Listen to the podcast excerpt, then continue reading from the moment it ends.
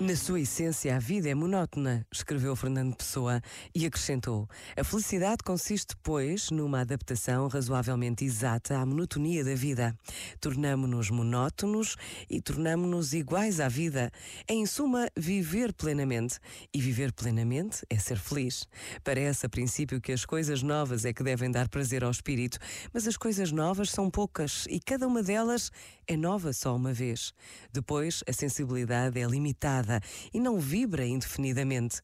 Um excesso de coisas novas acabará por cansar, porque não há sensibilidade para acompanhar os estímulos delas. Conformar-se com a monotonia é achar tudo novo sempre. Este momento está disponível em podcast no site e na app da RGF.